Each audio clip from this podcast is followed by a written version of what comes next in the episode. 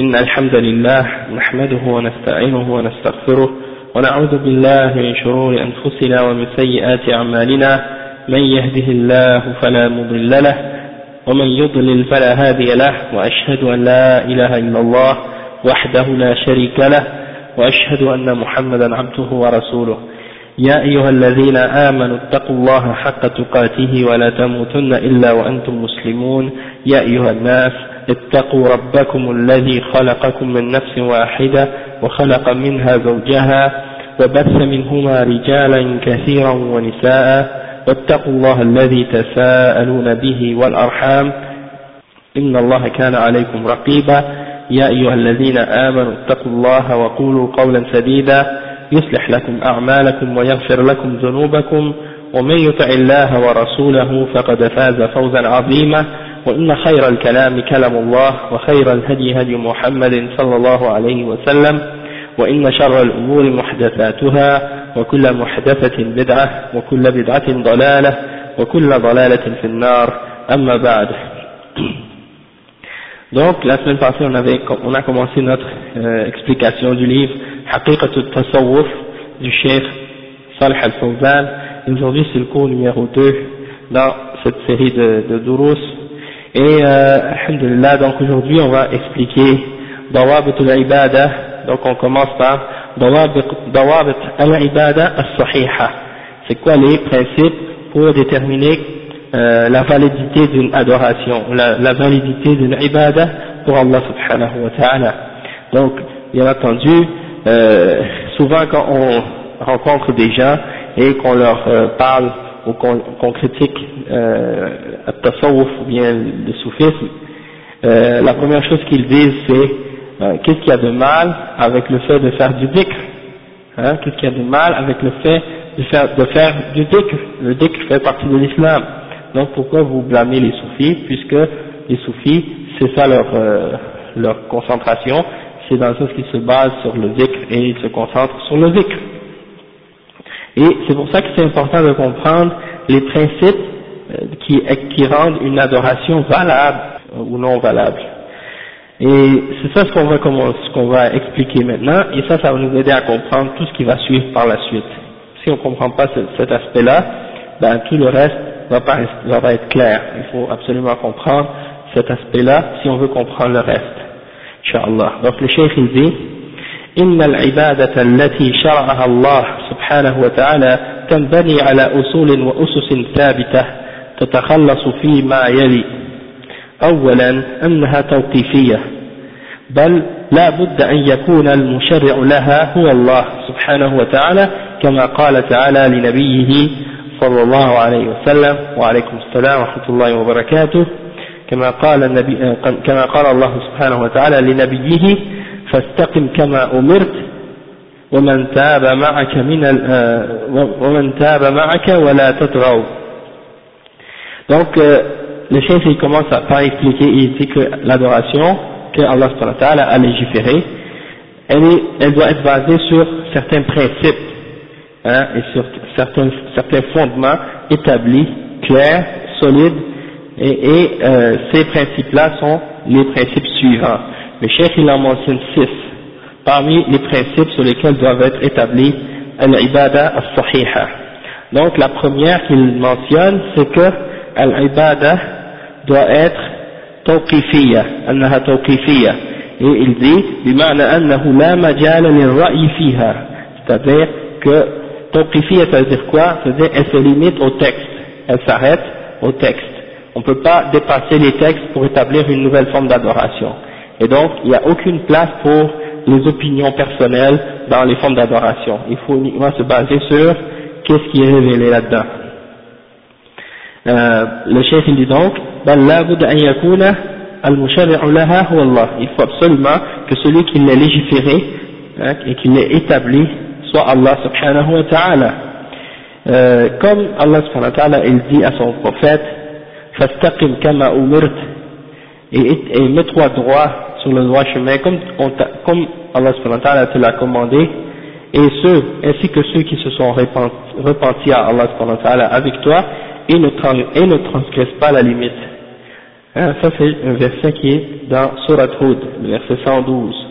Après, le Cheikh il dit قال تعالى ثم جعلناك على شريعة من الأمر فاتبعها ولا تتبع أهواء الذين لا يعلمون euh, yani, ça cette ayah c'est dans Surah Al-Jathiyah, le verset 18, Allah subhanahu wa ta'ala il dit, puis par la suite nous t'avons mis sur la charia de l'ordre ou du commandement, alors suis-la, c'est-à-dire suis cette charia et ne suis pas les passions de ceux qui ne savent pas.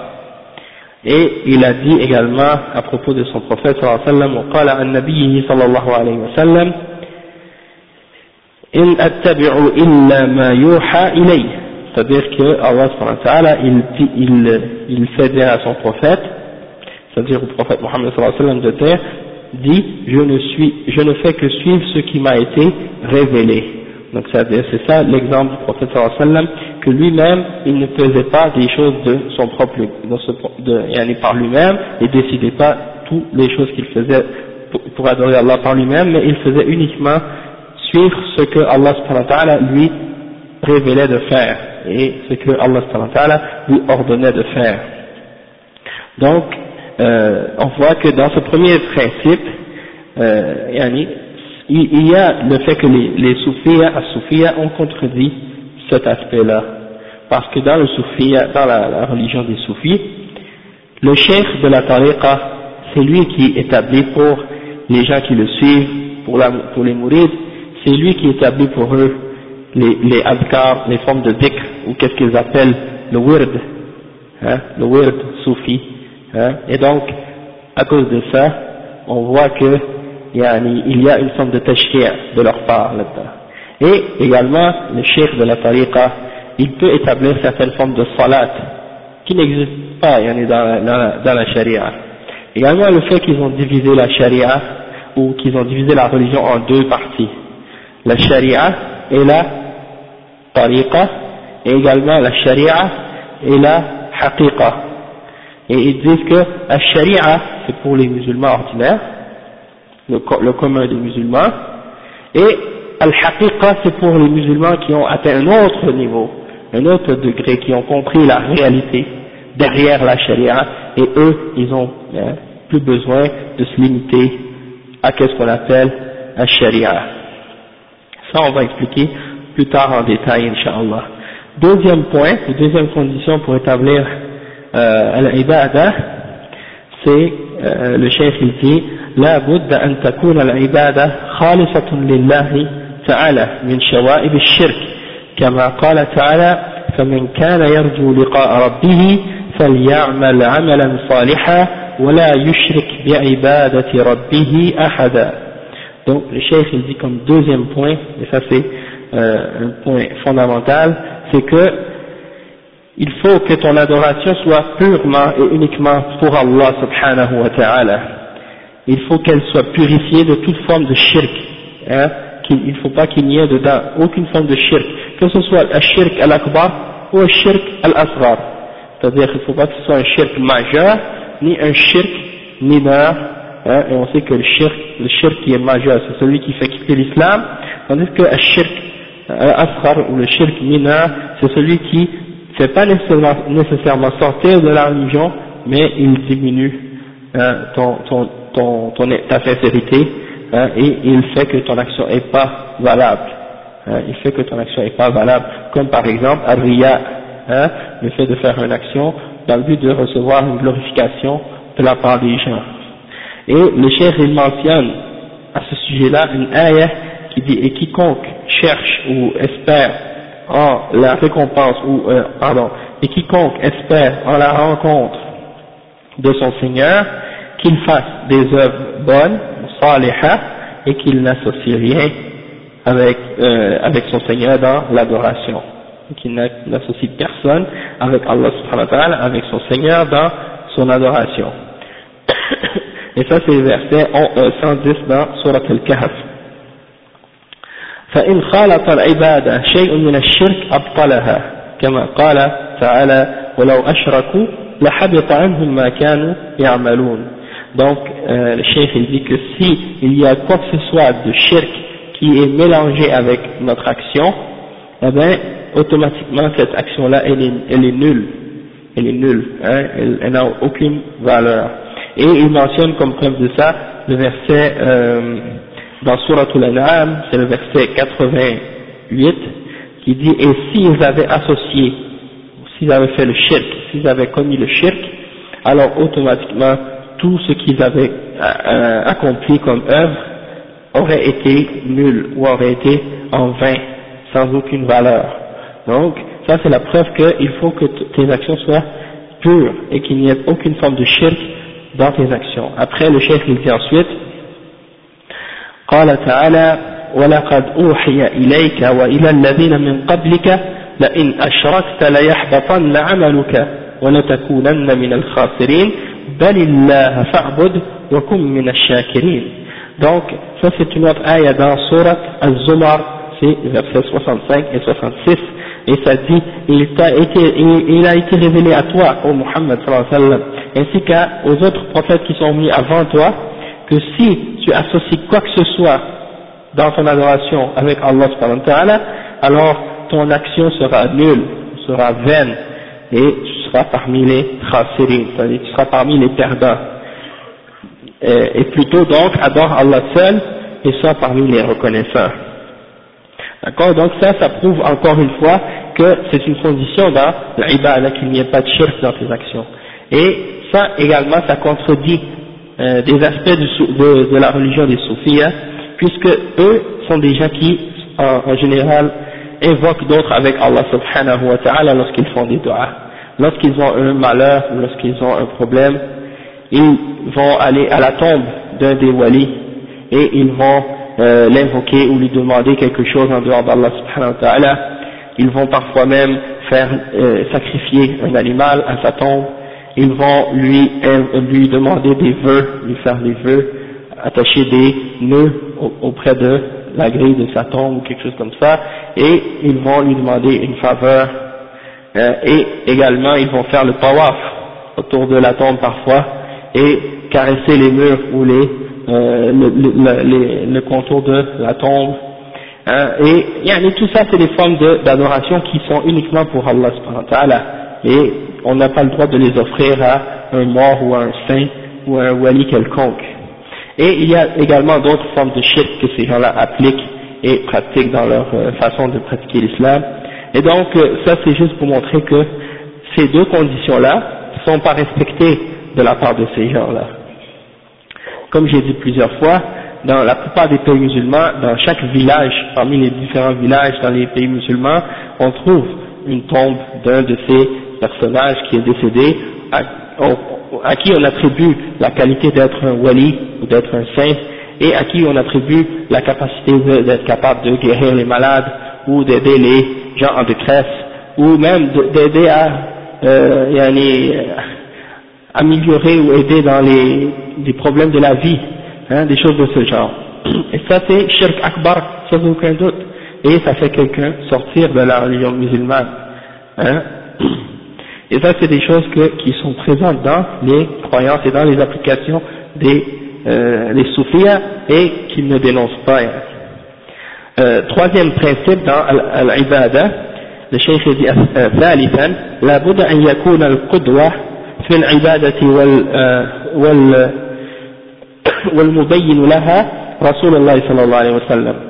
لا بد أن يكون القدوة في العبادة والمبين لها رسول الله صلى الله عليه وسلم. كما قال تعالى لقد كان لكم في رسول الله أسوة حسنة وقال تعالى وما آتاكم الرسول فخذوه وما نهاكم عنه فانتهوا Donc le chef il dit qu'il faut absolument que l'exemple qu'on suit dans l'adoration soit l'exemple du prophète sallallahu alayhi wa hein, prophète Mohammed sallallahu alayhi wa sallam, comme Allah wa ta'ala dit dans le Coran, dans Surat al-Ahzab, le verset 21, il y a certes pour vous, en la personne du messager d'Allah sallallahu alayhi wa sallam, une des meilleurs exemples, ou une bonne exemple à suivre. Et il dit également dans Surat al-Hashr, le verset 7, il dit, et ce que le messager vous donne, prenez-le, et ce qu'il vous interdit, abstenez-vous-en. Hein? Donc ça c'est un ordre et c'est un commandement pour dire que on doit prendre ce que le prophète nous, nous a donné et laisser tomber tout ce qu'il nous a interdit de faire. Et ça, ça, ça, s'applique aux adorations, et ça s'applique également aux autres aspects des choses de la dunya. Hein, pas seulement aux affaires de la dunya, mais et principalement et fondamentalement, euh, ça s'applique aux croyances, d'accord, parce que c'est la base de la religion, hein, et aux actes d'adoration principalement également. Et le chef dit également, وقال النبي صلى الله عليه وسلم من عمل عملا ليس عليه أمرنا فهو رد الحديث رواه مسلم donc le prophète sallallahu alayhi wa sallam il a été rapporté à son sujet selon Aïcha anha qu'elle a dit que le prophète sallallahu alayhi wa sallam a dit celui qui fait une action qui ne fait pas partie de notre religion, elle n'est pas dans le Coran, elle n'est pas dans la Sunna, eh bien cette action-là, elle est rejetée. Hein? Elle ne sera même pas acceptée par Allah subhanahu wa. Et donc, comme on l'a expliqué plusieurs fois, c'est pas suffisant que pour qu'une action soit bonne ou acceptée par Allah, qu'elle soit faite avec une bonne intention. Même si tu as la meilleure intention du monde, hein, et même si tu as le meilleur, ton but c'est de faire le bien, si ton action n'est pas en accord avec l'exemple de ce que le prophète sallallahu alayhi wa sallam nous a apporté, Allah ne va pas l'accepter. Allah ne veut pas l'accepter. Comme on dit, il y a cette, il y a cette condition qu'il faut que ce soit en accord avec ce que le prophèt sallallahu alayhi wa sallam nous a demandé de faire. Et donc, même si tu vois que des gens font une chose, si tu ne sais pas si c'est si c'est établi par une preuve du Coran et de la Sunna, même si tous les gens dans ton pays le font, ne le fais pas jusqu'à ce que tu aies su, jusqu'à ce que tu aies compris et vu la preuve authentique qui vient du prophète Mohammed. Parce que entre nous et le prophète sallallahu il y a 14 siècles. Et durant ces 14 siècles, il y a toutes sortes de choses qui ont été rajoutées, qui ont été enlevées, qui ont été changées. Et donc si tu penses que tu vas prendre ta religion comme ça de ton père ou de ton grand-père et que ça y est, tu as compris l'islam et que tu as pris l'islam comme il faut, ça c'est une erreur. Parce que entre ton grand-père ou ton arrière-grand-père et le prophète sallallahu alayhi wa sallam, il y a des siècles qui nous séparent.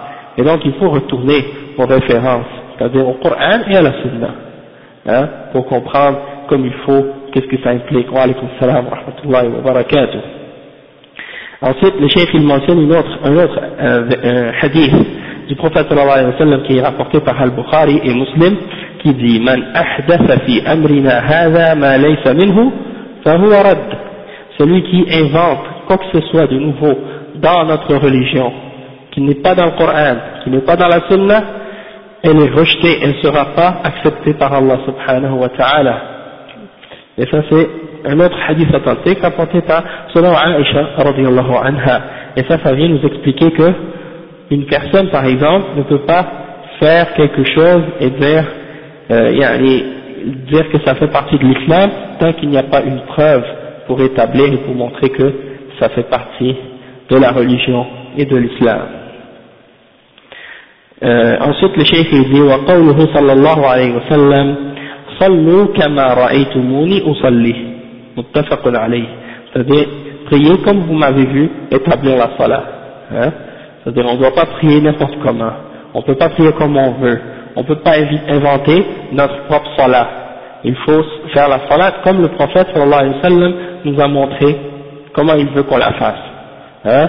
Si euh, une personne vient aujourd'hui et puis nous dit on va faire une nouvelle sorte de salat, et dans cette salat il y a 15 rak'at, et dans chacune de ces rak'at on doit faire 10 sujoud, et dans chacune de ces sujouds, on doit réciter Qul Allahu Ahad 20 fois, hein, eh bien on va lui dire est-ce qu'elle est ta preuve qu'on doit faire cette salat, hein, et qui l'a ramené. Il va dire, ouais mais écoute, c'est pas haram de faire la salat. Il non, c'est sûr que c'est pas haram de faire la salat. Faire la salat c'est bien, sauf que le prophète sallam, il a dit, sallu kama ra'aytumuni usalli. Priez comme vous m'avez vu prier. Hein, et là, il, il pourrait dire, eh, mais toi, tu, tu veux empêcher les gens de faire la salat? Allah subhanahu wa ta'ala dit Ara'ita As-tu vu celui qui veut interdire un serviteur lorsqu'il veut faire la salah Donc il dit Toi tu veux m'interdire de faire la salah ah, hein, Tu vois Et ça c'est une shubha. C'est vrai. Parce qu'il essaie de se baser sur ça pour essayer de faire une bid'a, pour essayer de faire une innovation. Le prophète sallam a dit Sallu kama ra'aytumuni usalli wa man amila amalan laysa alayhi amruna fahuwa rad. Donc, nous on aime la salat et on aime le dhikr et on aime al-khayr, tout ce qui est bien on l'aime, sauf qu'il faut que ce soit fait dans les limites et dans les règles que le wa sallam nous a enseignées.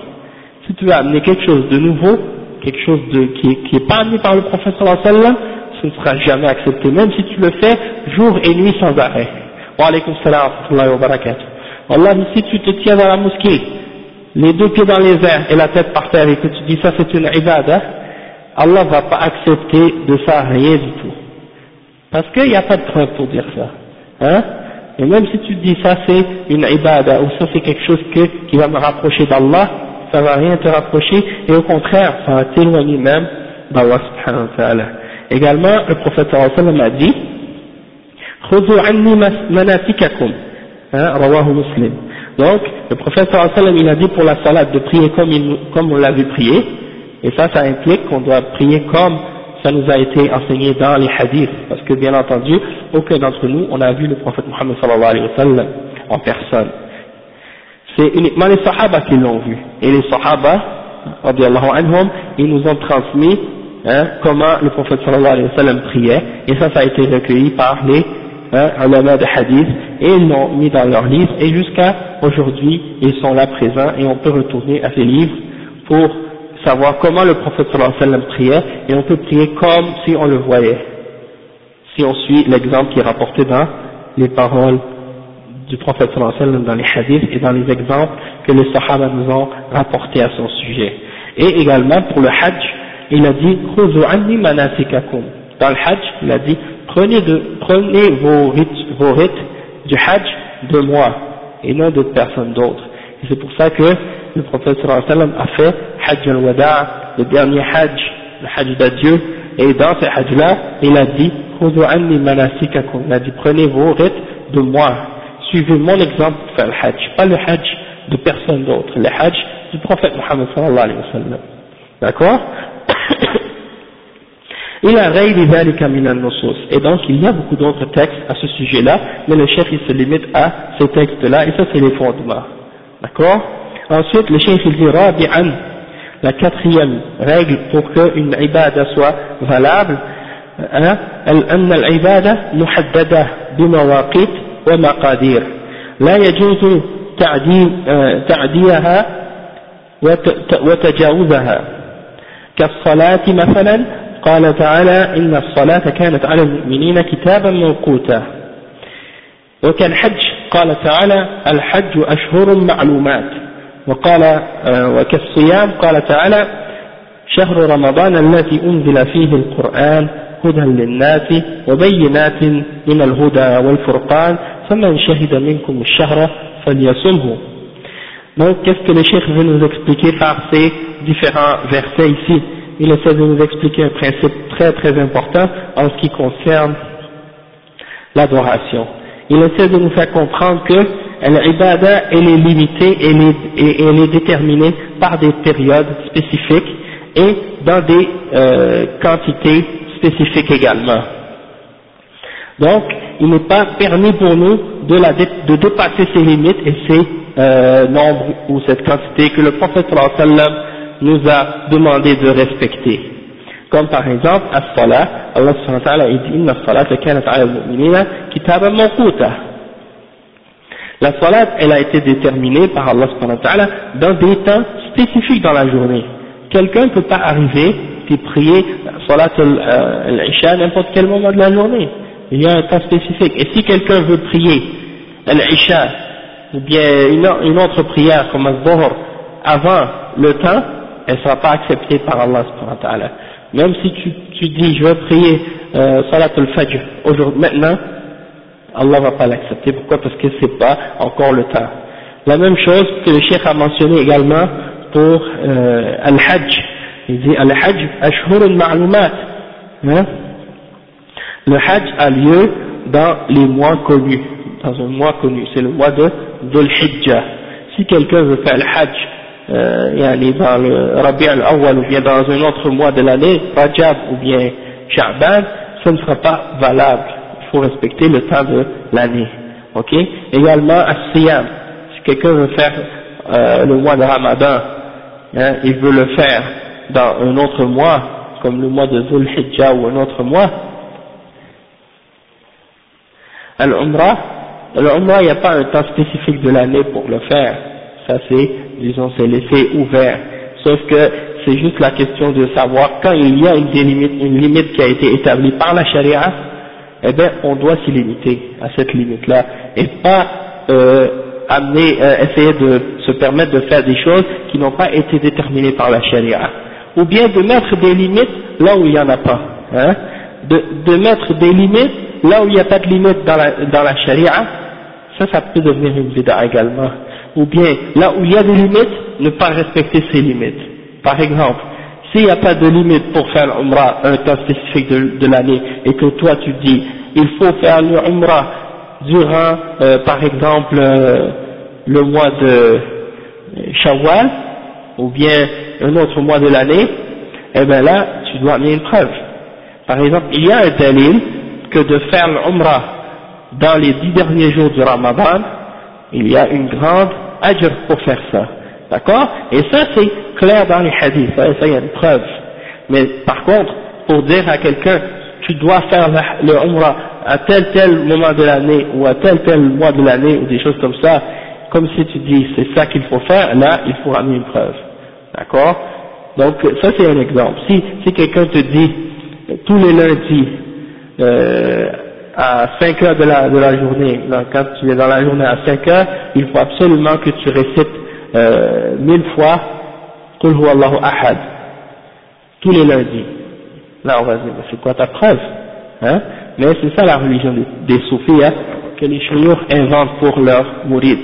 Ils leur prescrivent des, des choses à faire à des, à des jours précis, à des moments précis, à des moments précis de la journée et des nombres et des quantités spécifiques sans aucune preuve, ni du Coran, ni de la Sunna. Et j'en ai un livre en haut, écrit par les soufis, hein, et, je vais vous l'apporter, Inch'Allah, pour vous montrer un exemple, comment ces gens-là euh, inventent des choses dans la religion d'Allah, sans aucune référence, sans aucune preuve venant du Coran ni de la Sunna. Uniquement en se basant sur des soi-disant, euh, qu'est-ce qu'ils appellent, soit al-kashf ou bien al-fath, ils croient que, ils croient réellement qu'ils reçoivent des révélations divines. Hein? Donc ça c'est des, des, gens qui ont dévié dans, à ce sujet-là. Euh, ensuite le chef il mentionne, il dit, comme cinquième condition, خامسا لا بد أن تكون العبادة قائمة على محبة الله تعالى والذل له وخوفه ورجاؤه قال تعالى أولئك الذين يدعون يبتغون إلى ربهم الوسيلة أيهم أقرب ويرجون رحمته ويخافون عذابه. وقال تعالى عن أنبيائه إنهم كانوا يسارعون في الخيرات ويدعونهم ويدعوننا رغبا ورهبا وكانوا لنا خاشعين.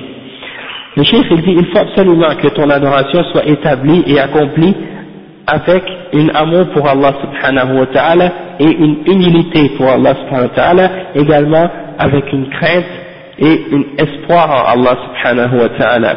Comme Allah subhanahu wa ta'ala il dit dans le verset 57 dans Surat Al-Isra, il dit ceux-là, c'est-à-dire ceux que les gens parmi les mouchriquins invoquent en dehors d'Allah, eux-mêmes ils invoquent Allah et ils espèrent en leur Seigneur, hein, ils cherchent euh, un moyen pour aller vers, pour se rapprocher de leur Seigneur, hein, pour savoir lequel va être le plus près d'Allah, et ils espèrent en sa miséricorde et ils craignent son châtiment.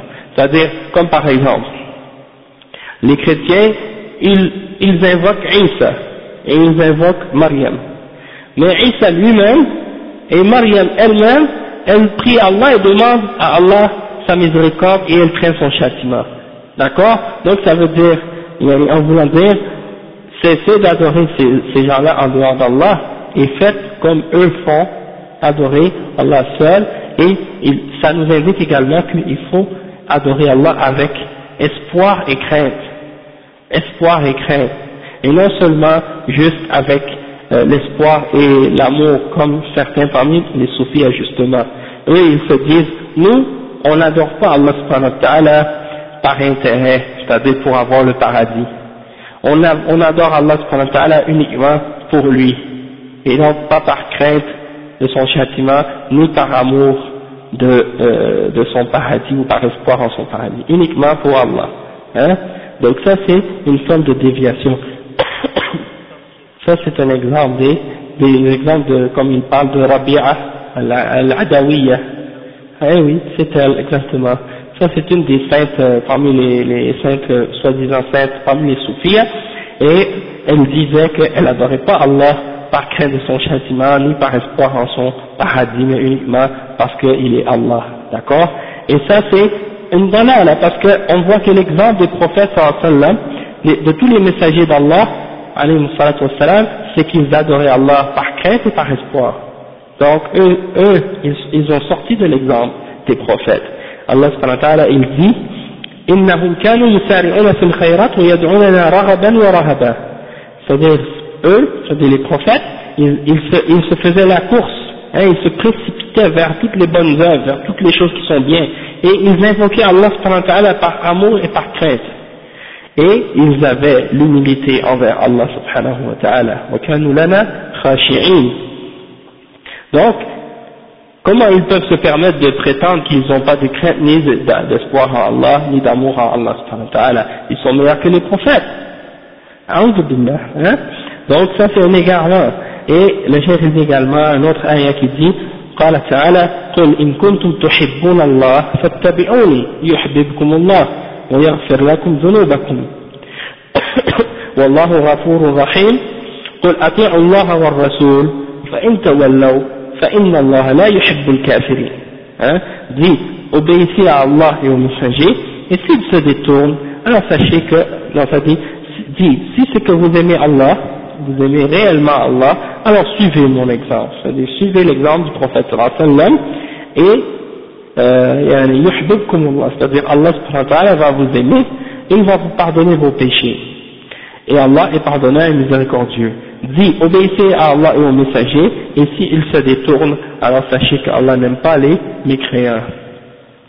فذكر الله سبحانه وتعالى علامات محبة الله وثمراتها أما علامتها فاتباع الرسول صلى الله عليه وسلم وطاعة الله وطاعة الرسول صلى الله عليه وسلم Donc, le chef il dit que Allah subhanahu wa ta'ala a mentionné les signes de l'amour d'Allah subhanahu wa ta'ala. Quand tu aimes Allah, c'est quoi les signes de ça C'est quoi la preuve de ça Et c'est que tu vas suivre le prophète sallallahu alayhi wa sallam.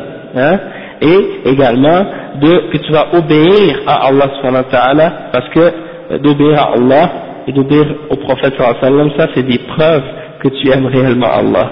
Et il dit, et les fruits de ça, les fruits de cette obéissance à Allah et à son messager, ça va faire en sorte que Allah va t'aimer en retour, et qu'il va te pardonner tes péchés, et qu'il va te donner une miséricorde de sa part. Donc ça, c'est les fruits de cette euh, de cette, euh, du fait de d'obéir à Allah et à son message. Exactement. Donc, euh, on voit que cette ayah, قل إن كنتم تحبون الله فاتبعوني, ça, on l'appelle ayatul imtihan. C'est l'ayah qui nous teste pour voir est-ce que vraiment on est des croyants, est-ce que vraiment on aime Allah subhanahu wa ta'ala, parce que si on aime vraiment Allah, on doit faire, on doit faire l'obéissance à son messager et suivre son messager. Hein, sallallahu alayhi wa sallam. Donc, c'est un test et que c'est un test que les soufis n'ont pas passé malheureusement parce que justement ils ne se limitent pas à l'exemple du prophète sallallahu alayhi wa sallam et on va voir des exemples de ça dans ce qui va suivre inshallah. Ensuite le cheikh dit سادسا أن العبادة لا تسقط عن المكلف عن المكلف إن أن العبادة لا تسقط عن المكلف من بلوغه عاقلا إلى وفاته قال تعالى ولا تموتن إلا وأنتم مسلمون وقال تعالى واعبد ربك حتى يأتيك اليقين D'accord Donc le cheikh dit que comme sixième principe dans l'adoration, c'est que ton adoration elle ne, elle, elle ne tombe pas, c'est-à-dire l'obligation d'obéir à Allah subhanahu wa ta'ala, elle reste hein, et tu, restes sous la responsabilité d'établir cette adoration-là du moment où tu atteins la puberté jusqu'à ta mort. Allah il dit il ne mourrait qu'en état de soumission, c'est-à-dire qu'en état musulman. Ne mourrait pas excepté qu'en étant musulman. Hein, ça c'est le verset 102 euh, dans Al-Imran. Et il dit, et adore ton Seigneur jusqu'à ce que la mort te vienne. D'accord? Et ça c'est le verset 99 dans Surat Al-Hijr. وَعْبُدْ رَبَّكَ حَتَّى يَأْتِيَكَ الْيَقِينَ Toutefois, pour les soufis, hein, il y a une autre compréhension de ce verset-là, et ils l'ont interprété al-yaqin en voulant dire adore Allah jusqu'à ce que tu appelles la certitude. Donc ces gens-là, on va vous allez vous allez comprendre plus tard que c'est des gens qui se prescrivent à eux-mêmes, ils se prescrivent pour eux-mêmes des formes de des formes de danse et des formes de euh, d'afkar ou de ibadat, hein, et ils croient que lorsqu'ils vont accomplir ces formes d'adoration-là, et ces formes de rituels-là que leurs chers leur ont prescrit de faire, ils arrivent à un niveau de certitude. Hein, et après ce niveau, après qu'ils ont atteint ce degré, ils ne sont plus obligés de respecter aucune des règles de l'islam. C'est-à-dire, ils ne sont plus obligés de prier. Exactement. Tu vas, exactement. Donc, vous allez voir par exemple, ils sont tous assis, et le cheikh là, il est là assis aussi, et quand c'est l'heure de la prière, ils vont se lever, certains d'entre eux vont se lever pour prier, et le cheikh lui, il va rester assis, il bouge pas. Et là, si quelqu'un va aller lui demander, eh, cheikh, pourquoi tu fais pas la salat? Il dit, moi, j'ai atteint al j'ai atteint un niveau, et maintenant j'ai plus besoin de faire ça. Et parfois il va pas dire ça, il va dire, moi, j'ai déjà prié, maintenant pendant que vous me voyez assis actuellement présent là où je suis, je suis parti à Mecca, j'ai fait la prière là-bas et je suis revenu. Hein? Et ça, c'est des choses que vous allez, vous voyez dans leurs livres, c'est écrit des choses comme ça. D'accord? Il y a des, il y a des où ils distinguent entre les, entre les membres selon leur degré par des différentes couleurs. Ça existe. Et puis, euh, par le différent, parce que aussi, euh, quand, euh, par exemple, un, un entre dans la tariqa, il doit faire une, initiation. Et lorsqu'il est accepté dans la tariqa, le chef lui remet qu'est-ce qu'on appelle al-khirqa, ou bien al-khirqa c'est-à-dire un vêtement, un tissu qu'il porte, et ça, ça, veut dire qu'il a été accepté dans la tariqa, il doit porter ce vêtement-là. Ça, où, ça existe? Ça, ça existe partout. Même à Montréal, il y en a. Oui, mais il y en a plusieurs comme ça. Il n'y en a pas juste là-bas, il y en a partout. Euh, il y en a sur euh, Avenue du Parc, il y en a. Ouais, c'est ça. C'est parce que eux, ils vont, les soufis, les soufis pratiquent. Pardon? Ah oui, en Algérie, oui, il y en a. Ah, il y a des gens ici, il y a des parce que les soufis, ils pratiquent pas ça, bien entendu, devant les gens ils ont un tafsir, eux, les soufis, ils ont un tafsir pour les versets, ils l'interprètent toujours à leur façon. Parce qu'ils ont une idée que, justement, euh, Allah leur a ouvert certaines compréhensions et certains mystères, certains secrets sur la religion que seuls eux peuvent connaître et ceux qui ont été initiés. Là, je me souviens plus. Faut que tu me rappelles. Ah. Ok, je me rappelle plus. Je me rappelle plus, mais il y a beaucoup de, il y a beaucoup d'histoires. Eux, ils se basent, eux, quand ils prennent le hadith, ils regardent pas l'authenticité. Ils se basent bien, bien sur l'authenticité. C'est-à-dire, pour eux, si ça satisfait leur, les, les chiites aussi les soufis, parce que vous allez savoir qu'en fait, les chiites et les soufis ont une seule et même origine. Les premiers soufis c'était des chiites à l'origine, d'accord? Et c'est d'eux que ça vient après, ça s'est répandu dans le monde sunnite par la suite, d'accord?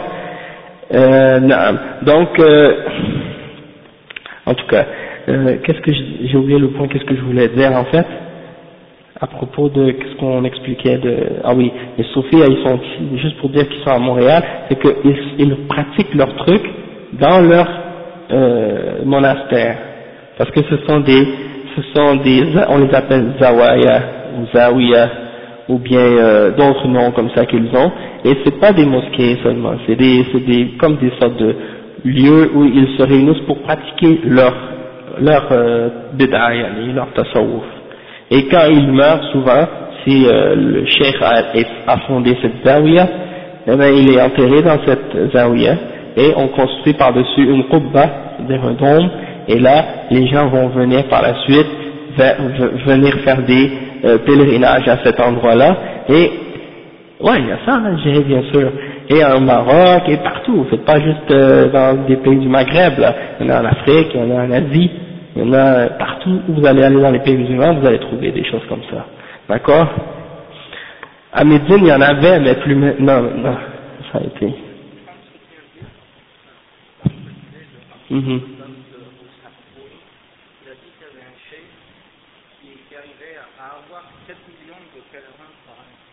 Oui, mais ouais, le Badawi, le Badawi, chaque année, 3 millions vont là-bas. Ouais. Donc ils vont là-bas, ils font le tawaf et tout. Ouais.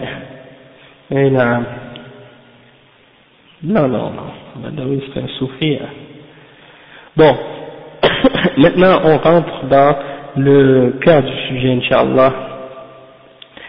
C'est euh, tasawwuf. Ok? Le chef il dit, premièrement pour expliquer, avant de commencer justement, il faut expliquer une chose importante c'est que souvent euh, on traduit en français le mot soufia ou soufisme comme euh, avec le terme mysticisme.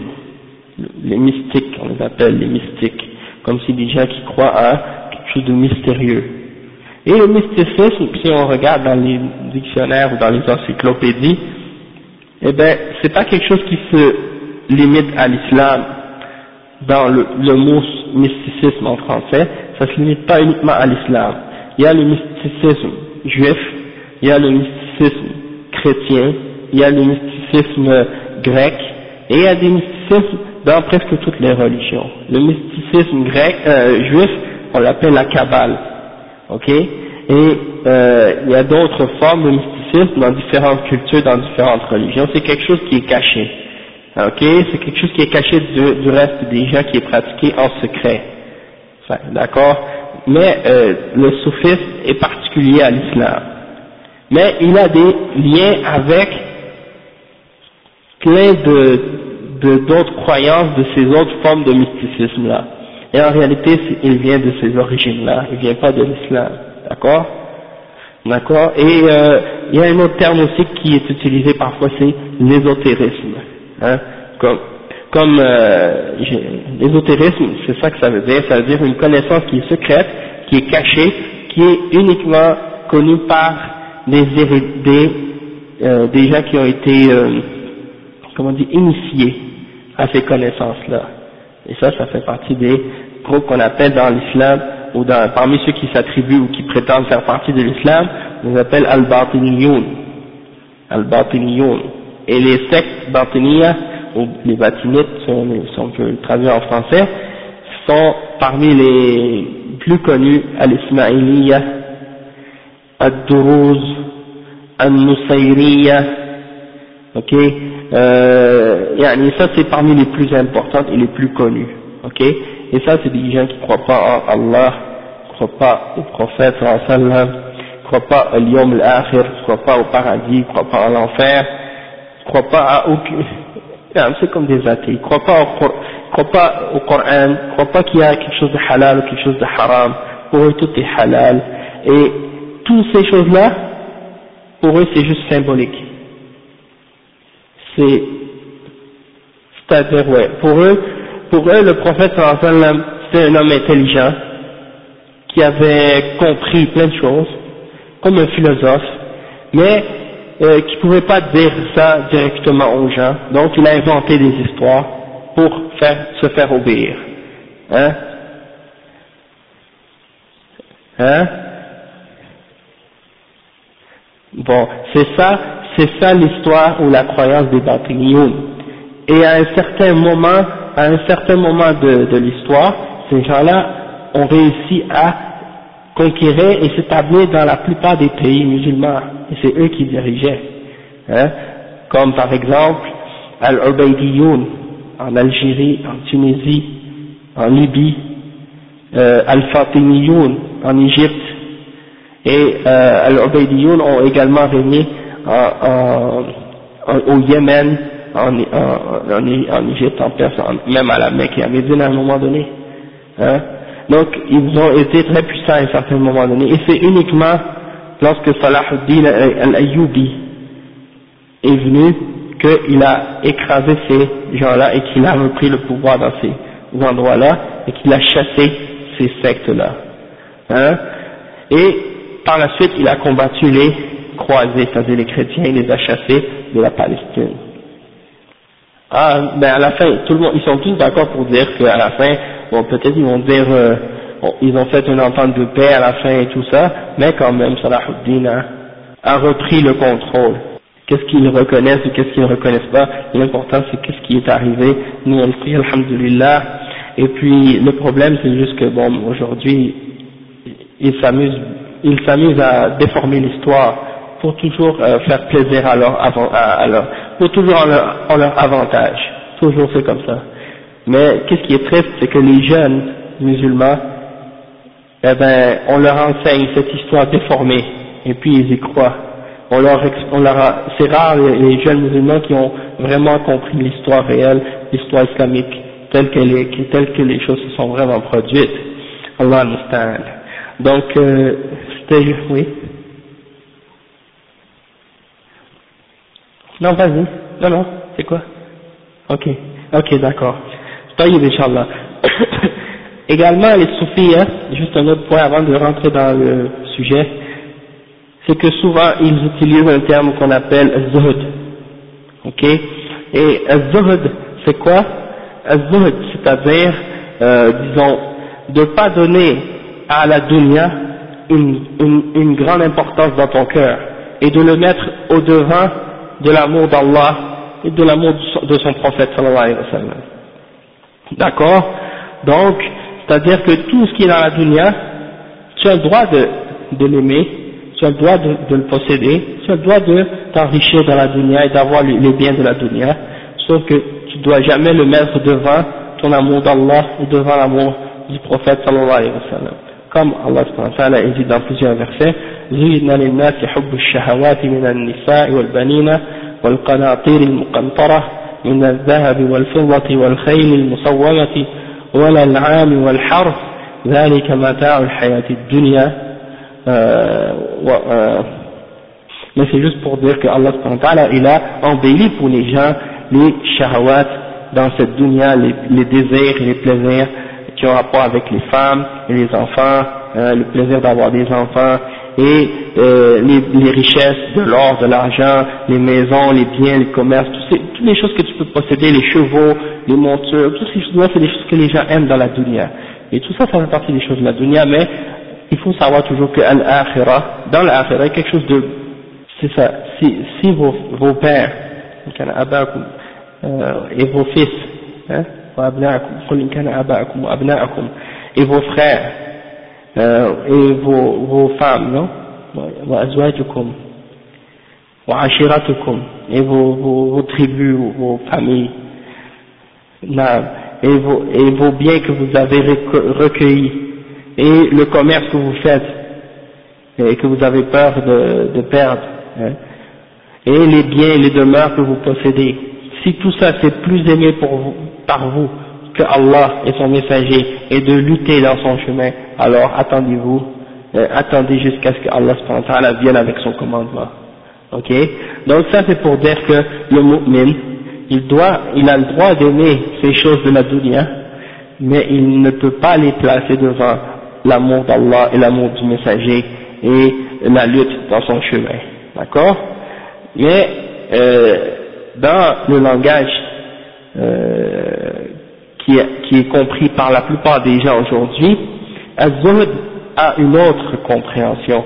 Et des fois en français on traduit ce mot-là par l'ascétisme. Ok? Et l'ascétisme, ça n'a rien à voir avec az-zuhd. L'ascétisme, c'est quoi?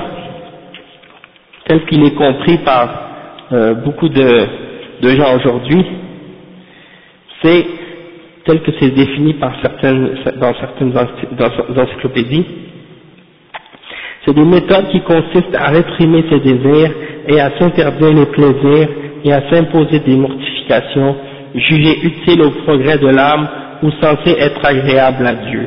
L'ascétisme est fondé dans les religions les plus diverses sur l'imposition radicale aux, exigences du corps, c'est-à-dire tu t'opposes à tout ce que ton corps te demande.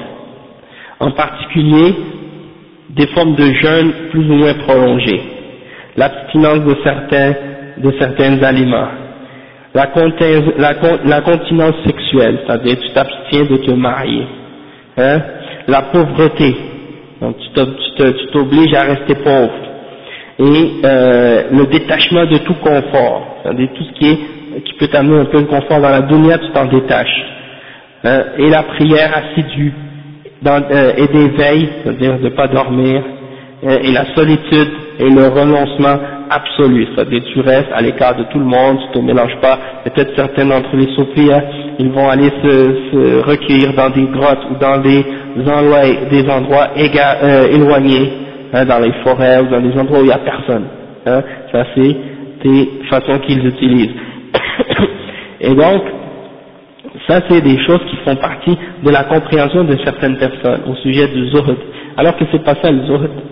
Le zuhd, le zuhd c'est pas celui qui n'a rien et qui reste dans la pauvreté volontairement. Le zuhd c'est celui qui a tout, au contraire, il peut avoir toutes les richesses et tous les biens de la dunya, sauf que pour lui, de l'avoir, de l'avoir aujourd'hui ou de le perdre demain, c'est équivalent pour lui. Ça ne lui cause aucun, aucun plus, aucun moins. Hein? Il y a une définition aussi de l'ascétisme ou bien du zod chez les soufis et chez ces gens-là, les mystiques, qui va un peu plus loin encore, qui dit le terme d'ascète s'applique également à la discipline qui s'impose de manière à acquérir un haut degré de vertu et d'aptitude à diriger ses pensées et à purifier son âme. Donc eux, ils s'imaginent que en pratiquant ces applications-là, ces adorations-là, ces, choses qu'ils se mettent à, eux, à eux-mêmes comme difficulté, par exemple certains soufis, qu'est-ce qu'ils s'obligent à faire? Ils vont s'obliger à se détacher de tous les biens de la, de la vie et de vivre, par exemple, aller vivre dans un dépotoir ou dans les poubelles et avec les chiens. Et même certains d'entre eux, ils disent, tu n'es pas, tu vas pas devenir un soufi tant que tu n'as pas brisé ton ego. Et ils répètent toujours ça, il faut briser l'ego. Donc une des manières qu'ils vont utiliser pour briser leur ego ou leur nafs, c'est d'aller, c'est la rabaisser et l'humilier. Donc tu vas aller vivre dans les poubelles avec les chiens et tu manges des déchets avec les chiens. Hein, et donc ça c'est un exemple qu'il donne pour dire que tu vas te casser ton ego. Hein. Ben, moi, ça, la meilleure exemple qui peut, que je peux euh, trouver d'exemple comme ça, c'est euh, François d'Assise. C'est un des saints chez les catholiques. C'est un fils de riche, mais euh, il était dégoûté de, ouais, François d'Assise était dégoûté de, de, du luxe et de l'opulence et puis euh, à un moment donné il s'est mis tout dans, dans une église parce qu'il a trouvé que c'était trop euh, des parures, des, des, décorations, tout ça, de luxe. Qu'est-ce qu'il a fait? Il s'est rasé la tête au milieu, en haut, et il s'est enlevé tous ses vêtements, il a revêtu un vêtement de, de, de je sais pas, un tissu vraiment comme, euh, pas un bon, bon matériel, et puis il est parti dans un endroit éloigné, et puis il s'est construit une petite église avec des roches, pierre par pierre, il l'a construit lui-même avec d'autres qui l'ont suivi. Donc ça c'est des exemples de gens comme ça chez les chrétiens, et en passant c'est quelque chose de bizarre, mais en fait c'est pas bizarre, le fait que les soufis, ils respectent les, soufis, les, les, les, ils respectent les mystiques dans toutes les religions, ils respectent les hindous, ils respectent les bouddhistes, ils respectent les chrétiens, et eux, il y a certains d'entre eux, c'est sûr qu'ils ont quitté l'islam à, cause, de leur croyance, mais on ne peut pas dit de façon générale, parce qu'il y a beaucoup de soufis qui savent même pas la réalité de qu'est-ce que le soufisme enseigne, hein, puisqu'il y a des degrés chez eux, il y a des niveaux, et ils vont pas dire toutes les choses du soufisme à quelqu'un au tout début, ils vont lui dire ça étape par étape, et c'est pour ça qu'ils commencent par l'initiation, puis par la suite, au fur et à mesure que la personne se soumet et complètement et totalement au cher, là après maintenant, ils vont commencer à lui dévoiler petit à petit des choses. Puis il n'y a pas juste ça, il y en a parmi eux, comme tu dis, il y en a quand justement quand ils se privent trop de nourriture et de sommeil, de ces choses-là, à un certain moment donné, quand ils font les exercices ou les dhikr, soi-disant comme ils font, eh ben leur dhikr, eux, est fait d'une façon particulière.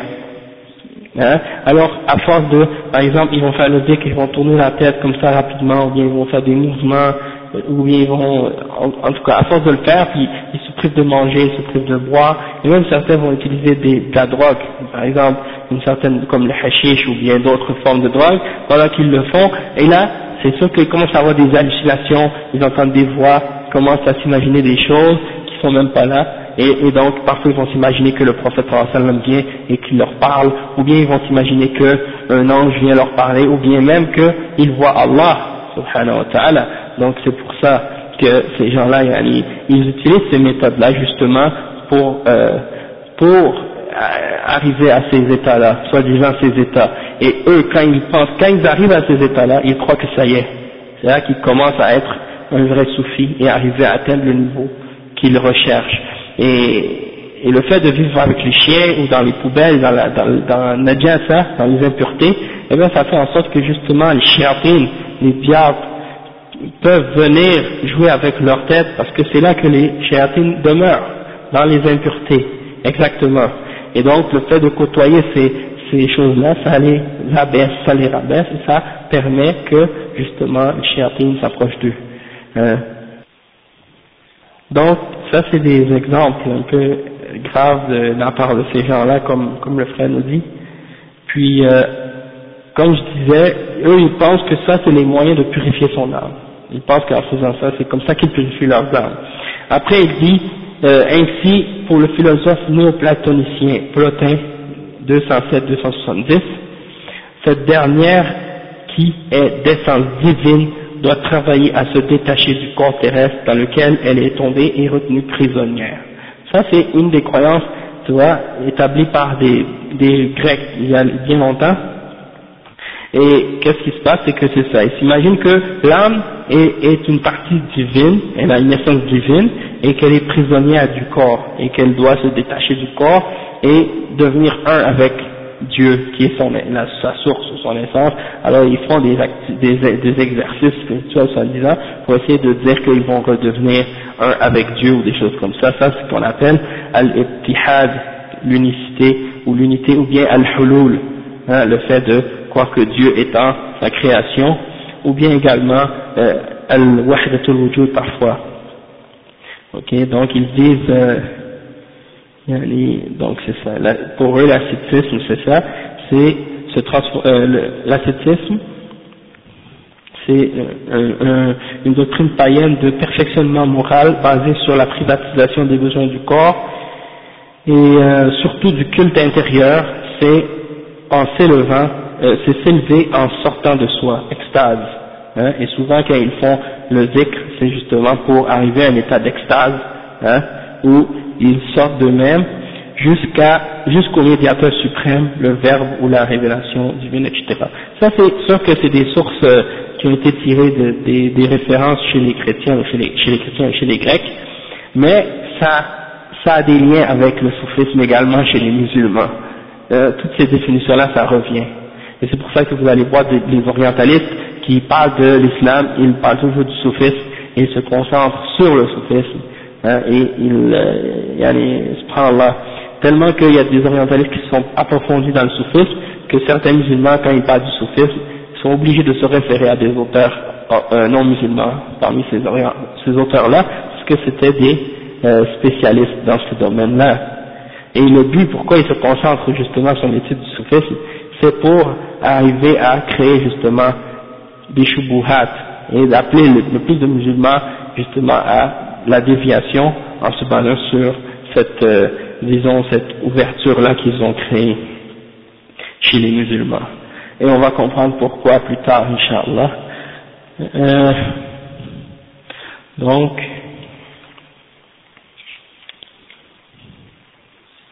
ah mais là on n'a rien encore, on n'a rien, on a rien vu encore. En tout cas, on va commencer Inch'Allah.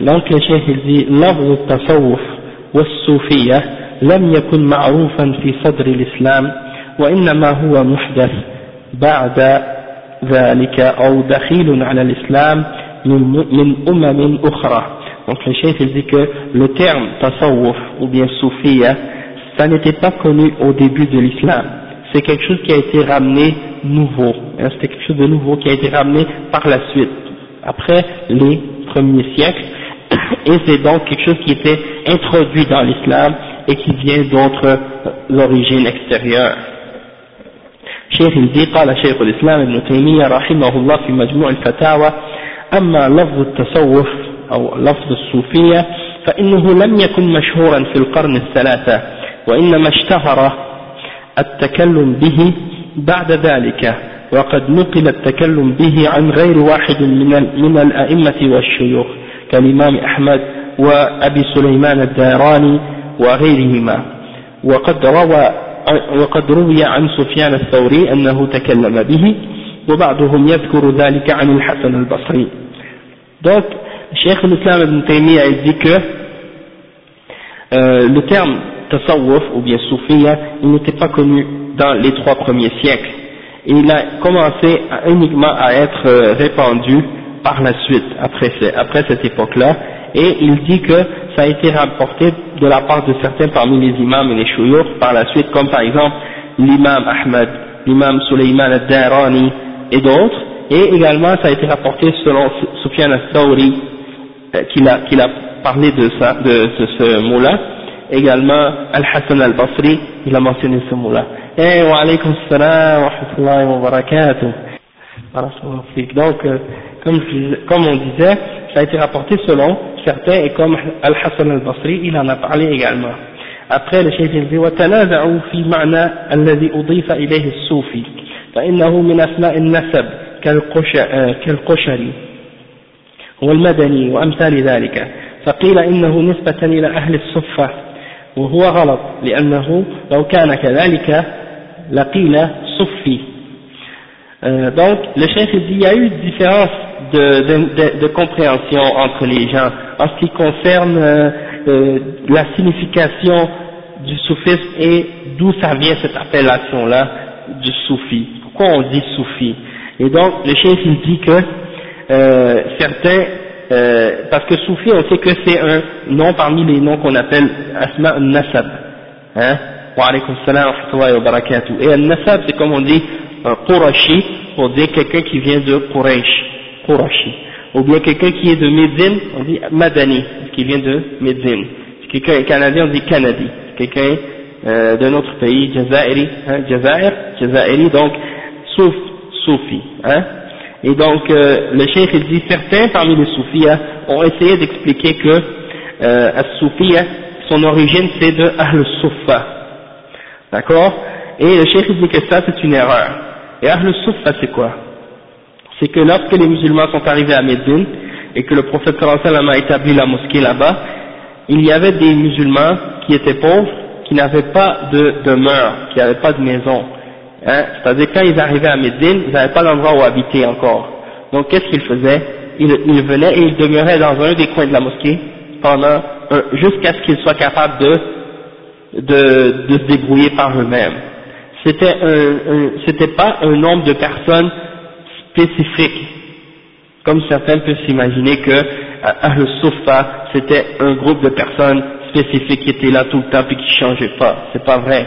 Il y a des gens qui arrivaient, ils, demeuraient dans la mosquée, quand ils réussissaient à, s'organiser eux-mêmes et à, à, s'arranger eux-mêmes leur situation économique, ils quittaient, ils sortaient de la mosquée et ils allaient euh, ailleurs. Et il y a d'autres qui arrivaient, d'autres qui partaient, d'autres qui arrivaient, d'autres qui partaient. Donc c'était pas un groupe fixe et stable. Et ils n'étaient pas là volontairement. C'était pas Ahl Sufa, c'était pas des gens qui préféraient ou qui voulaient être dans la pauvreté. C'est des gens qui étaient là parce que c'était la force des choses. C'est comme ça que Allah leur a destiné les choses. Mais quand ils réussissaient à se sortir de la, misère, ils le faisaient. Et ils partaient et ils allaient ailleurs. D'accord? Et donc le cheikh il dit que de dire que Ahl Soufi ça vient de Ahl Sufa, eh bien c'est faux, puisque si c'était le cas, on n'aurait pas dit Soufi, on aurait dit Soufi. Hein? et euh, ensuite le cheikh il dit وقيل نسبة نسبة إلى الصف المقدم بين يدي الله donc il y en a d'autres qui ont essayé d'expliquer que Soufi ça vient de As-Saf le premier rang hein As-Saf al-Muqaddam et le cheikh il dit euh, que ça c'est faux euh, وهو أيضا غلط فإنه لو كان كذلك لقيل صفي Euh, si c'était si c'était le cas, si c'était pour dire le premier rang qui est devant Allah, on n'aurait pas dit on n'aurait pas dit soufi, on aurait dit safi, parce que c'est à saf. Mais donc c'est une erreur dans le sens linguistique.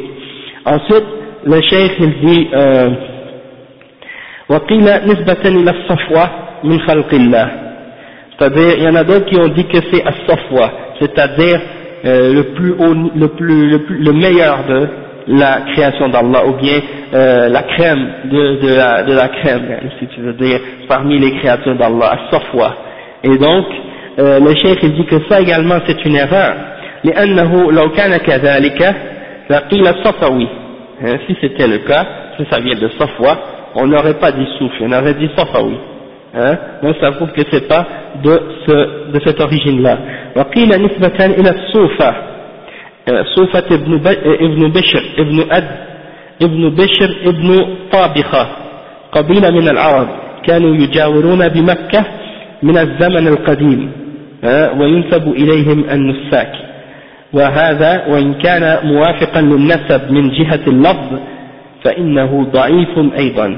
Donc euh, il dit que ça c'est faible. Il y en a qui l'attribuent à une tribu parmi les tribus des Arabes euh, attribué à Sofa fils de Bishr, fils de, il y a une longue euh, chaîne, et il dit que ça c'est une tribu parmi les tribus arabes qui était avoisinante de la Mecque depuis un, une, très, une période très ancienne, et ils disent que c'est à, ce, à cette personne-là que ces gens-là reviennent dans leur généalogie.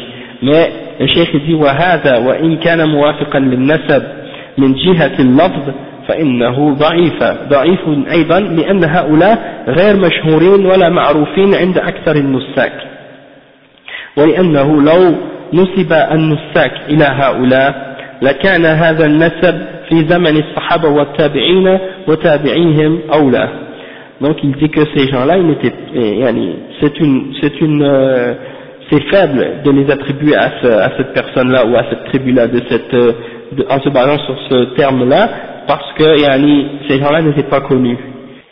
ولأن الغالب من لأن غالب من تكلم بالصوفي لا يعرف لا يعرف هذه القبيلة ولا يرضى أن يكون مضافا إلى قبيلة في الجاهلية لا وجود لها في الإسلام donc il dit que la plupart également de ceux qui ont parlé de, du mot soufi ils ne connaissent même pas cette tribu là et ils n'accepteraient même pas de se faire attribuer ou d'appartenir à cette, une, à cette tribu qui était dans la jahiliya et qui n'a même pas aucune présence dans, euh, dans l'islam وقيل وهو المعروف أنه نسبة إلى الصوف فإنه أول ما ظهرت الصوفية في البصرة donc il dit que qu'est-ce qui est plus euh, connu, qu'est-ce qui est plus accepté, c'est que as-soufia ça retourne à as-souf, c'est-à-dire la laine. Et il dit que c'est ça qui est le plus clair et le plus apparent. Et pourquoi Parce que les premiers, souf, de, les, les, premiers gens qui ont porté, euh, qui ont été parmi les soufia, c'était les gens de Basra et ils ont commencé euh, à se distinguer justement parce qu'ils portaient de la laine. Hein. Basra c'est en Irak, une ville de l'Irak. Euh, ouais, ça existe encore. نعم et le chef il dit وأول من ابتنى دويرة دويرة الصوفية بعض أصحاب عبد الواحد ابن زيد عبد الوا... وعبد الواحد ابن أو عبد الواحد من أصحاب الحسن وكان في البصرة من من المبالغة في الزهد والعبادة والخوف ونحو ذلك ما لم يكن في سائر أهل الأمصار donc le cheikh il dit que euh, yani, parmi les premiers qui, ont, qui se sont distingués par le port de la laine et yani, par le fait de, de, de, se prétendre comme étant des soufis, c'est certains des compagnons de Abdul Wahid ibn Zayd et Abdul Wahid était parmi les compagnons de Al-Hassan al-Basri. Et euh, on dit qu'à Basra, c'est là qu'est apparue une sorte d'exagération et d'extrémisme, disons, dans le zuhd, comme on a parlé tout, à l'heure, et dans l'adoration et la crainte. Et donc c'est de là qu'est apparu le soufisme. Euh, donc ذلك ما لم يكن donc à d'autres endroits de, des pays musulmans, il n'y avait pas tant de, de, ces, de ces formes d'extrémisme-là. Dans d'autres villes, c'était en particulier à Basra. Après le cheikh dit وقد روى أبو الشيخ الأصفهاني بإسناد عن محمد بن سيرين أنه بلغه أن قوما يفضلون لباس الصوف. Euh, يعني c'est rapporté par le cheikh al-Asfahani avec une chaîne qui retourne selon Muhammad ibn Sirin qu'il a entendu qu'une certaine personne, euh, un certain groupe de personnes euh, préférait de porter la laine de, ou de porter des vêtements de laine. فقال إن قوما يتخيرون أو يتخيرون لباس الصوف يقولون إنهم يتشبهون بالمسيح ابن مريم وهو هدي نبينا أحب إلينا وكان صلى الله عليه وسلم يلبس القطن وغيره وغيره أو كلاما نحو هذا أو نحو من هذا donc le chef il dit euh, que Mohammed ibn Sirin a répondu quand il a entendu ça, il a dit il y a des gens qui préfèrent ou qui choisissent la, le, de porter de la laine et ils disent qu'ils veulent imiter Al-Masih et la guidance de notre prophète Mohammed sallallahu alayhi wa sallam est préférable pour nous et le prophète sallallahu alayhi wa sallam le fils de Marie, Isa. Ok? Donc, il, voulait, il disait qu'il voulait imiter Al-Masih, Jésus, fils de Marie. Et donc, le chef Mohammed euh, l'imam Mohammed ibn Sirin, il dit que euh, la guidance du prophète Mohammed est préférable pour nous que de suivre la, la guidance ou l'exemple de Isa ibn Maryam, si c'était le cas. Hein? et le prophète Mohammed sallallahu alayhi wa sallam, il portait le coton et d'autres matériaux, et il ne portait pas donc, il se limitait pas juste à une catégorie ou à une sorte de, euh, de tissu en particulier. وكلاما نحو من نحو من من هذا et euh, il a dit quelque chose dans ce sens-là ثم يقول بعد ذلك وهؤلاء نسبوا إلى اللبسة الظاهرة وهي لباس الصوف فقيل في أحدهم صوفي وليس طريقه مقيدا بلبس الصوف ولا هم آه، أوجبوا ذلك ولا علقوا الأمر به ولكن أضافوا إليه لكونه ظاهر الحال donc le cheikh il dit que ces gens-là après avoir dit ça il a dit ces gens-là euh, yani, en apparence c'est ça qui est, qui est arrivé c'est que c'est en apparence ils ont porté de la laine et donc c'est c'est resté comme attribué, comme attribut pour eux, et on les a appelés comme ça, soufis. Euh, même si c'est pas limité, ils se limitent pas uniquement à porter de la laine, ils peuvent porter d'autres choses que de la laine également, et ils ne limitent pas ou ils, ils, ils, limitent pas la, la, le soufisme à porter ça. Euh, et ils ne, ils disent pas non plus que c'est obligatoire de le porter, sauf que c'est ça qui était apparent à la, au début. إلى أن قال فهذا أصل التصوف ثم إنه بعد ذلك تشعب وتنوع donc ça c'est les paroles de Cheikh l'Islam Ibn Taymiyyah dans Majmu' al-Fatawa et on le retrouve également dans le livre qu'il a écrit qui s'appelle Al-Furqan بين أولياء الرحمن وأولياء الشيطان il y a cette citation là également et pour terminer donc le Cheikh il dit après que euh, c'est ça le fondement ou la base du tasawwuf c'est le fait que ces gens-là au début portaient de la laine et ils faisaient ça pour imiter les chrétiens. Et, par la suite, qu'est-ce qui est arrivé avec le soufisme C'est que ça s'est euh, diversifié, puis ça s'est, euh, disons, divisé en différentes branches par la suite. انتهى كلامه يرحمه الله يعطي أن التصوف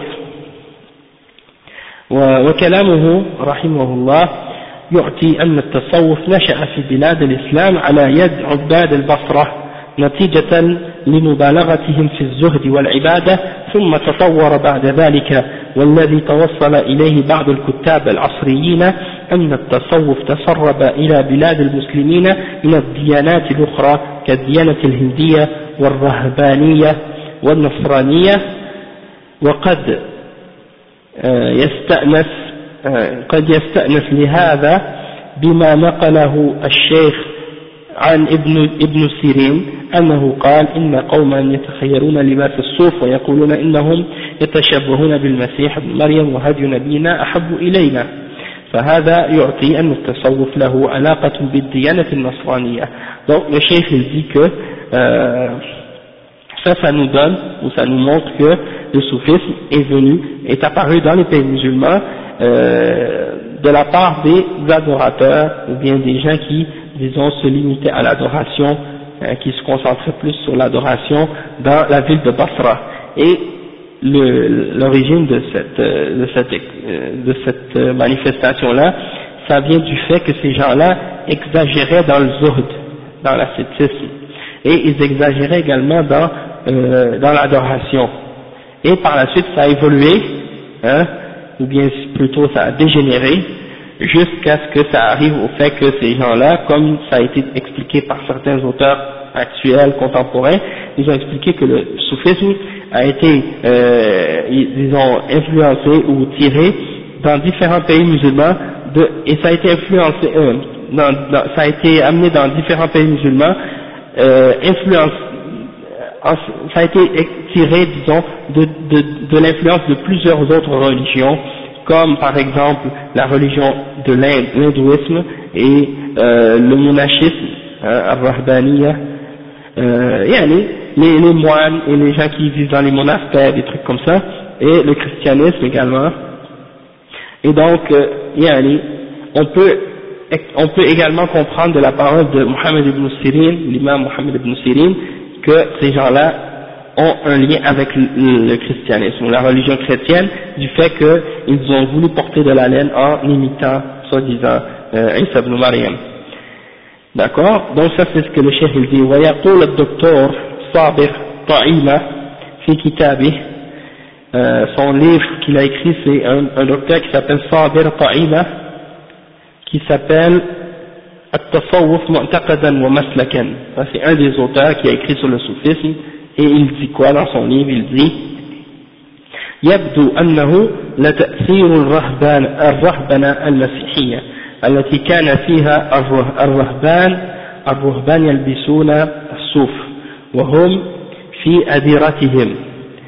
كثيرة كثيرة من المنقطعين لهذه الممارسة على امتداد الأرض التي حررها الإسلام بالتوحيد وأعطاه هو الآخر دورا في التأثير الذي بدا على سلوك الأوائل donc qu'est-ce qu'il dit il dit que euh, qu'est-ce qui qu'est-ce qui qu'est-ce qui qu'est-ce qui est évident qu'est-ce qui qu'est-ce qui est apparent c'est que euh, il y a eu un impact ou une influence des, des moines chrétiens. Hein. Le fait que ces gens-là, ils vivaient dans, un peu dans l'exclusion, dans les monastères, et qu'ils portaient de la laine dans leur monastère, et donc ils étaient coupés euh, de la vie, etc. Et donc, certains parmi les musulmans ont été influencés par euh, ces, ces gens-là, et on a vu apparaître ces comportements-là parmi certains des musulmans au début. Après, le cheikh dit وقال الشيخ إحسان إلهي ظهير رحمه الله في كتابه التصوف المنشأ والمصادر فالشيخ إحسان إلهي ظهير c'est un des chouyours de, du Pakistan, d'origine pakistanaise et c'est un des chouyours qui s'est concentré justement à écrire des livres dans sa vie il a écrit des livres sur les chiites il a écrit des livres sur les soufis et sur beaucoup d'autres sectes comme Al-Qadianiya et beaucoup d'autres et euh, rahimahullah il est mort euh, d'une façon tragique en fait c'est que alors qu'il était en train de faire une conférence euh, sur, le, sur les chiites, euh, il y a des chiites qui ont mis une bombe à l'endroit où il euh, parlait, et donc euh, ils ont fait exploser la bombe et le chef, rahimahullah, il est mort yani, lors de cette conférence-là, à cause de cette explosion. Yani. Donc, euh, yani, qu'est-ce qui est arrivé à l'époque, c'est que le, euh, le, roi Fahad a fait commander une hélicoptère spéciale pour aller chercher son corps au Pakistan et pour le ramener, pour le faire enterrer à Médine, euh, rahimahullah, na'am. Donc, euh, alhamdulillah. Et c'était bien sûr Cheikh bin qui avait intercédé en sa faveur, pour, dans le sens pour le faire aller rapatrier son corps pour qu'il soit enterré à Al-Madinah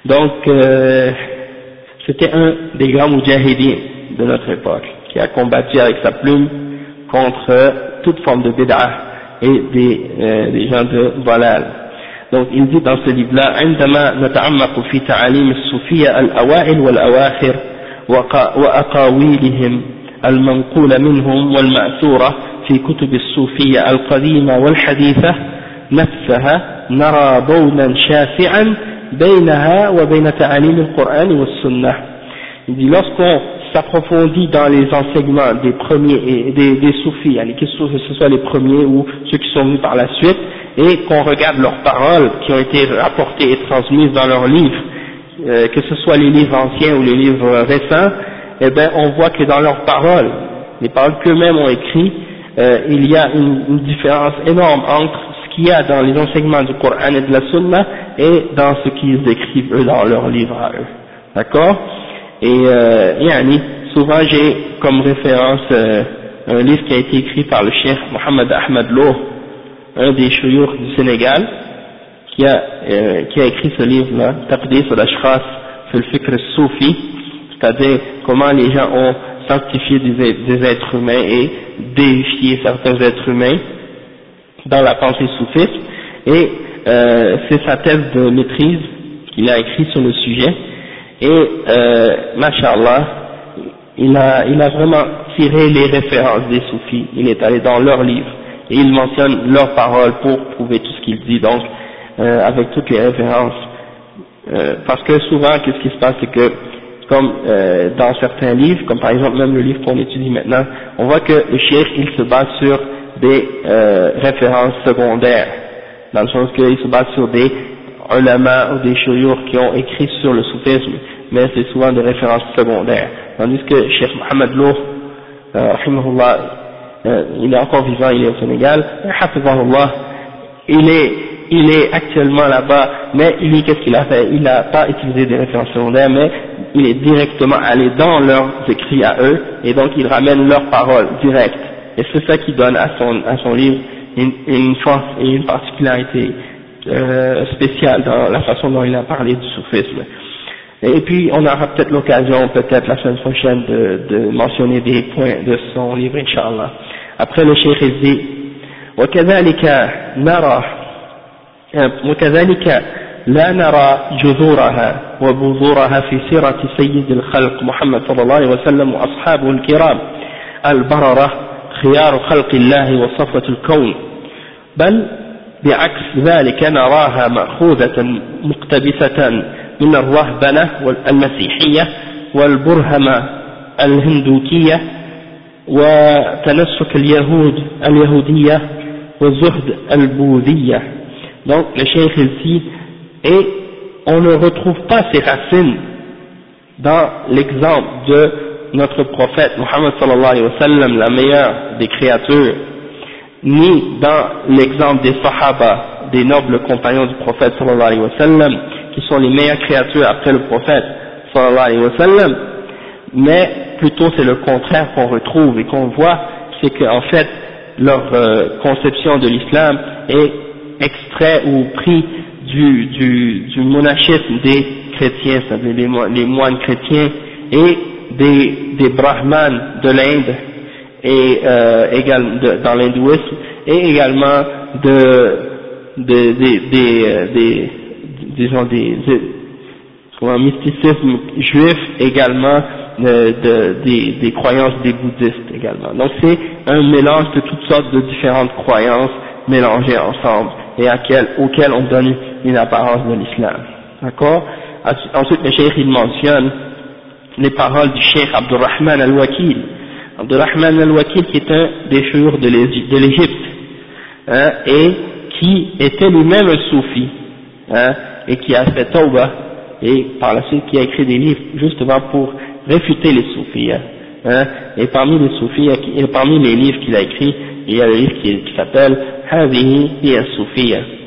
Euh, il dit, rahimahullah, fi muqaddimat kitab, euh, le livre qui a, il a écrit la traduction, euh, l'introduction d'un livre, il a fait les commentaires d'un livre qui s'appelle Masra al-Tasawwuf, euh, écrit par un des chouyours, il dit, inna al-Tasawwuf adnan euh, wal وألأم كيدا ابتدعه الشيطان ليسخر معه عباد الله في حربه لله ولرسوله إنه قناع المجوس يتراءى بأنه رباني بل قناع كل عدو صوفي للدين لدين الحق ف يعني فتش فيه فتش فيه تجد برهمية وبوذية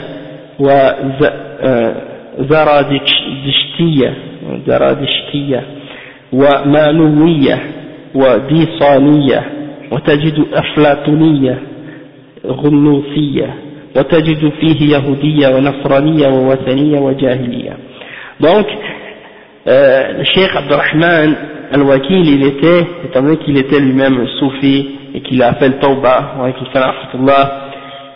il est, il est vraiment tranchant quand il parle des soufis, il, il utilise des, des, des, mots vraiment durs, mais yani, c'est pas, c'est pas euh, injuste de sa part, il a raison de le faire, c'est juste que des fois ça fait mal à ceux qui n'aiment pas la vérité, d'accord?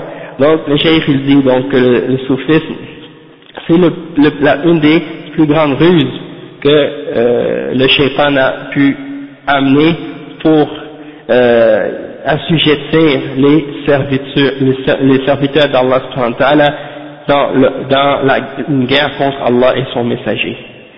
Et, qu'est-ce qu'il dit en, gros, c'est que en fait c'est le soufisme, c'est quoi? Si tu regardes dedans, tu vas voir que c'est un mélange de bouddhisme, d'hindouisme, de christianisme, de, euh,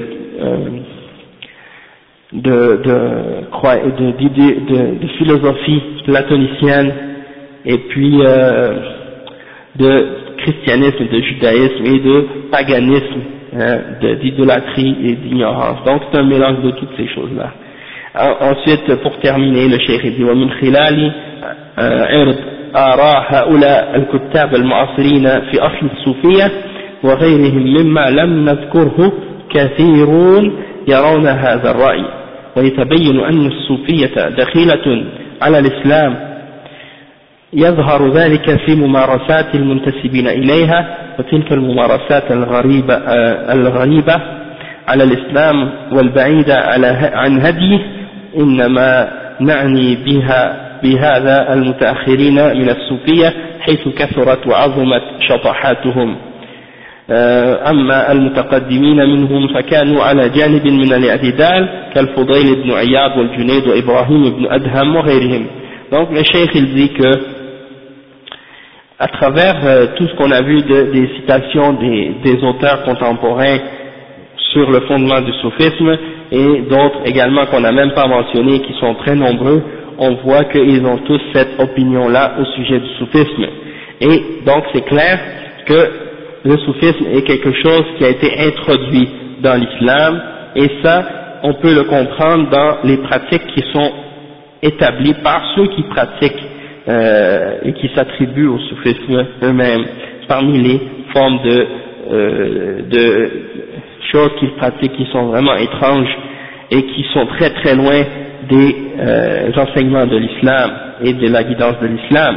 Et il dit que en particulier les gens qui sont venus par, très, euh, dans une période euh, plus, plus, loin, euh, retardée ou plus éloignée du prophète parce que Et il dit ceux qui étaient au tout début, il y en a parmi eux qui avaient une certaine, euh, disons, euh, qui étaient assez modérés dans leur soufisme, mais ceux qui sont venus par la suite sont venus avec des idées et des choses vraiment euh, qui n'ont aucun lien avec l'islam.